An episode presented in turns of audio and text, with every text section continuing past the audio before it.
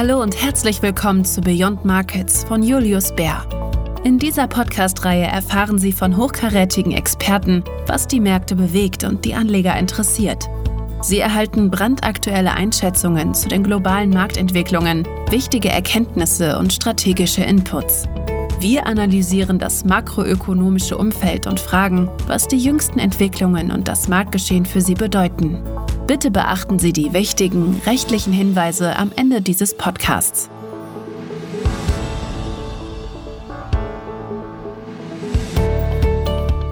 Hallo, mein Name ist Martina Kaut und ich arbeite im Offering Marketing und Campaigns Team von Julius Bär. Heute habe ich mich mit zwei Kollegen aus unserem Fixed Income Research Team in Zürich getroffen. Es sind Markus Allensbach und Dario Messi. Hallo und vielen Dank, dass ihr euch heute die Zeit für diesen Podcast nehmt. Hallo Martina, danke, immer gerne. In den nächsten 10 bis 15 Minuten werden wir über die wilden Schwankungen an den Anleihemärkten in den letzten Monaten sprechen, die aktuelle Situation erläutern und auch eine Voraussage wagen, womit Anleger in den kommenden Monaten und vielleicht auch Jahren rechnen müssen. Beginnen wir also mit einem kurzen Rückblick auf das Jahr. Es war eine ziemliche Achterbahnfahrt für festverzinsliche Anleger. Wie hast du das Jahr erlebt, Markus? Du hast recht, Martina, eine Achterbahnfahrt und wir können es auf zwei Begriffe runterbrechen, dauerhaft oder temporär. Zu Beginn des Jahres hatten wir ja gehofft, Covid sei nur temporär. Mit den Impfungen sei das im zweiten, spätestens im dritten Quartal völlig vorbei als Thema. Auf der anderen Seite, nach den Kongresswahlen haben wir gedacht, dass wir eine dauerhafte Änderung der amerikanischen Fiskalpolitik hätten, mit mehr Sozialausgaben, mehr Infrastruktur, einfach mehr von allem. Und im ersten Quartal schien ja die Wachstumseuphorie unlimitiert, wie du auch an der Börse ablesen konntest. Quasi täglich wurden die Prognosen verbessert und das hat sich auch in den Renditen niedergeschlagen. Mit diesem Wachstumsausblick stieg die Rendite beispielsweise der zehnjährigen amerikanischen Staatsanleihe von 0,9 Prozent zu Jahresbeginn auf 1,77 Prozent im April. Das war wirklich eine gewaltige Bewegung. Und wenn meine groben Berechnungen richtig sind, dann bedeutet das, dass Inhaber von zehnjährigen Treasuries, also US-Staatsanleihen, die im Januar 100 US-Dollar wert waren, im März nur etwa 92 Dollar dafür bekommen hätten, wenn sie sie verkauft hätten. Und das wäre dann ein Verlust von 8% gewesen und recht dramatisch, wenn man bedenkt, dass US-Staatsanleihen nach allgemeinem Verständnis ja eher eine sichere Anlage sind. Also eine Anlage, die im Laufe der Zeit tendenziell wenig Schwankungen ausgesetzt ist. Um nochmal auf das zurückzukommen, was du gesagt hast, Markus, dieser Renditeanstieg war dann aber nicht von Dauer, oder? Genau, Martina, der war ganz und gar nicht von Dauer. Covid hat sich als mehr dauerhaft herausgestellt, als wir gehofft hatten. Auf der anderen Seite haben sich viele der Versprechungen der beiden Administrationen in Luft aufgelöst. Dazu kam, dass Covid dann zu einer Unterbrechung der globalen Lieferketten geführt hat. All dies zusammen hat dann zu einer ziemlichen Ernüchterung auf dem weltwirtschaftlichen Parkett geführt. Das hat sich auch wieder niedergeschlagen in sinkenden Wachstums- und damit sinkenden Renditen. Also die eben erwähnte 10 Jahre Treasury-Rendite, die fiel dann auf 1,2 Prozent im August oder sogar darunter. Verstehe. Dario, jetzt haben wir über die starken Schwankungen bei Anleihen mit hoher Qualität gesprochen. Wie sah es denn in den risikoreicheren Segmenten aus, zum Beispiel bei Hochzins- oder Schwellenländeranleihen? Wie haben diese sich in den ersten Monaten des Jahres entwickelt? Ja, also Risikoanlagen neben Aktien eben auch zum Beispiel Hochzinsanleihen genossen zu Beginn des Jahres zumindest ein allgemein günstiges Umfeld. Wie Markus gerade erwähnte, war der Grund für diese höheren Renditen ein guter. Die Wachstumsaussichten verbesserten sich erheblich. Damals hatte man das Gefühl auch, dass äh, die Wachstumsprognosen beinahe jeden Tag nach oben korrigiert wurden und als Konsequenz dieser guten Wirtschaftslage verengten sich dann auch die Credit Spread und fingen damit einen Großteil dieser negativen Entwicklung der Benchmark-Renditen auf. Mit anderen Worten, Hochzinsanleihen schnitten deutlich besser ab als Staatsanleihen. Dementsprechend erreichte dann auch die weltweite Ausfallquote Ende letzten Jahres ihren Höchststand und ist seither stetig gesunken. Das ist wirklich spannend. Jetzt gibt es aber mittlerweile immer mehr Stimmen, die sagen, dass die Schwellenländer stärker mit den wirtschaftlichen Auswirkungen der Pandemie zu kämpfen haben als ihre Pendants aus der industrialisierten Welt. Würdest du sagen, dass sich das auch in ihren Anleihen, also in Schwellenländeranleihen widerspiegelt, Dario? In der Tat hatten die Schwellenländer einen geringeren Geld- sowie auch fiskalpolitischen Spielraum. Um auf die Krise schlussendlich zu reagieren. Länder, die einen erheblichen Teil ihrer Verbindlichkeiten und damit auch ihr Finanzierungsbedarf in Fremdwährungen haben, sind generell etwas eingeschränkt. Eine Abschwächung der Heimwährung kann sich in solchen Fällen sehr nachteilig auswirken und es ist daher immer eine Gratwanderung, gleichzeitig fiskalische sowie auch geldpolitische Impulse zu geben. Die höheren US-Renditen zu Beginn des Jahres, die Markus erwähnt hat, waren ebenfalls eine große Herausforderung für diese Länder. So kam es im ersten Quartal dieses Jahres zu einer gewissen Schwäche bei Schwellenländeranleihen.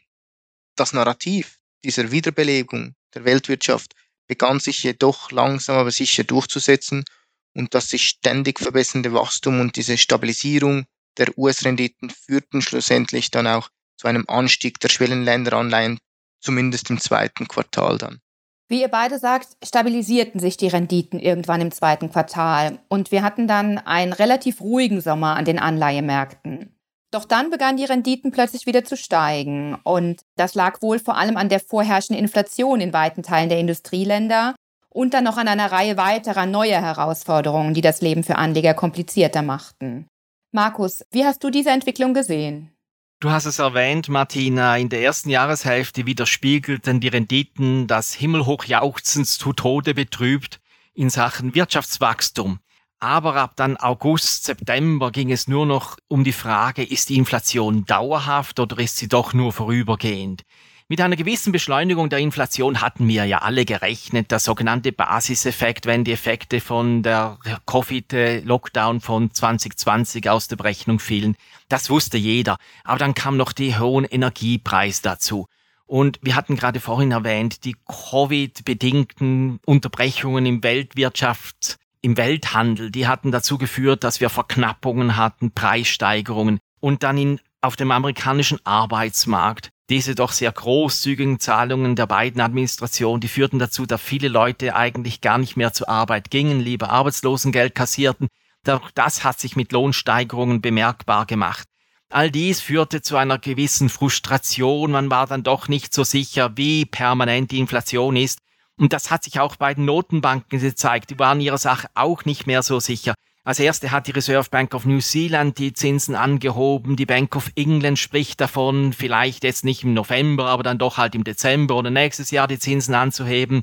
Das Federal Reserve ist etwas dazwischen. Die haben gesagt, wir warten noch so bis Sommer mal sehen, wann dann die Inflation nicht zurückkommt, müssen wir handeln. Also insgesamt ist eigentlich doch eine Verunsicherung gekommen von den Notenbanken her und damit einhergehend eine Versteilung der Renditekurve, die eben, wie du erwähnt hast, zu steigenden Renditen geführt hat. Aber diese Unsicherheit ist nicht zuletzt den Zentralbanken geschuldet. Danke für diese Erklärung, Markus. Es gibt eine Reihe von Faktoren, über die Anleger derzeit nachdenken müssen. Wie haben sich denn Unternehmens- und Schwellenländeranleihen im Zug der wieder steigenden Zinsen entwickelt? Dario, möchtest du dazu was sagen? Ja, erstaunlich gut. Ähm, Kreditrisiko, zumindest bei den entwickelten Ländern, hat sich auch in der zweiten Jahreshälfte relativ gesehen ausgezahlt, zumindest bisher. Das Jahr ist ja noch nicht ganz zu Ende. Negative Kreditereignisse blieben in den Industrieländern selten und dürften sich von hier sogar noch weiter verbessern. Für Schwellenländeranleihen war es jedoch wieder etwas schwieriger mitzuhalten.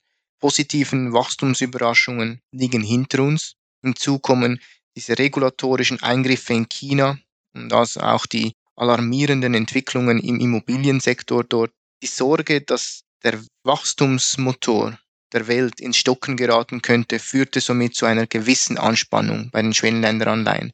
Schließlich ist nicht nur Asien stark von China abhängig. Es gibt auch andere oder alle aufstrebenden Regionen, die von einer gesunden Wirtschaft in China extrem profitieren.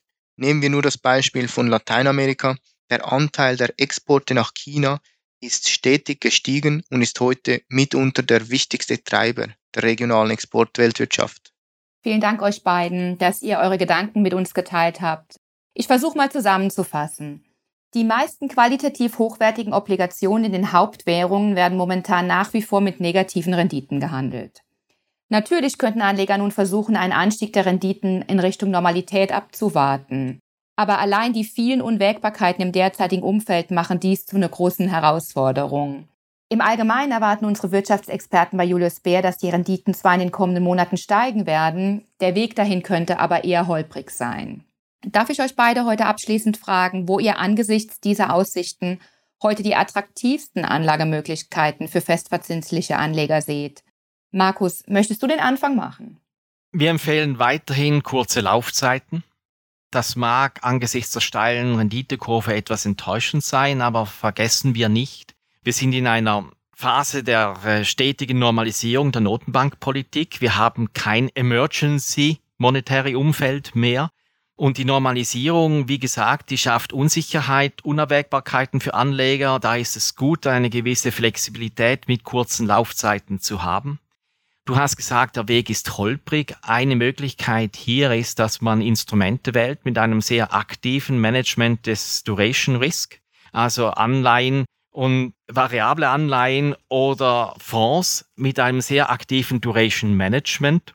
Das zahlt sich insbesondere aus, da wir doch davon ausgehen, dass die Schwankungen in den nächsten Wochen und Monaten weiterhin hoch bleiben werden. Danke, Markus. Dario, was ist deine Empfehlung für die nächsten Monate? Wenn wir über Unternehmenskredite diskutieren, dann äh, halten wir es eigentlich nach wie vor für sinnvoll, gewisse Risiken hier einzugehen. Allerdings müssen wir auch ganz klar zugeben, dass die Risikoprämien derzeit eher tief sind und somit auch die Kompensation für das eingegangene Risiko begrenzt ist. Dies gilt vor allem für äh, Obligationen niedrigster Qualität. Die Anleger scheinen bei der Bewertung der Kreditmärkte momentan von der besten aller Welten auszugehen, das heißt wenig Zahlungsausfälle und eine sich weiter erholende Wirtschaft. Im Umkehrschluss heißt das natürlich, dass eine wirtschaftliche Verschlechterung sich sofort extrem negativ auf die Kurse der Unternehmensanleihen auswirkt. Wir würden daher die schwächsten Bilanzen meiden und uns zum jetzigen Zeitpunkt auf moderate Kreditrisiken konzentrieren. Bei den Schwellenländern sind wir etwas vorsichtiger geworden in jüngster Zeit. Hier sehen wir den größten Wert immer noch im Nahen Osten und der ganzen wackeligen China-Story würden wir mit einem recht breiten und diversifizierten Asien-Engagement begegnen wenn Anleger weiterhin an dieser Region interessiert sind. Vielen Dank euch beiden für die heutige Lagebeurteilung von festverzinslichen Anlagen. Damit sind wir auch schon am Ende dieser Ausgabe des Beyond Market Podcasts. Wir hoffen, dass unser Gespräch informativ und aufschlussreich war für Sie und hoffen, dass wir Sie schon bald wieder bei uns begrüßen dürfen. Bis bald!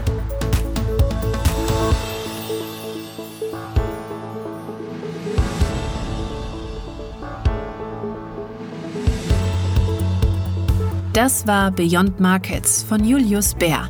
Abonnieren Sie doch unsere Sendung auf Ihrem Lieblingskanal Spotify, Apple Podcasts, Google Podcasts oder wo immer Sie mögen. Wenn Sie mehr über Julius Bär, unsere Mitarbeitenden und unsere neuesten Ideen erfahren wollen, besuchen Sie uns auf www.juliusbär.com. Wir freuen uns schon, Sie bald zu unserer nächsten Folge begrüßen zu dürfen. Haftungsausschluss für Podcasts die in diesem Podcast geäußerten Informationen und Meinungen stellen Marketingmaterial dar und sind nicht das Ergebnis einer unabhängigen Finanz- oder Investmentanalyse.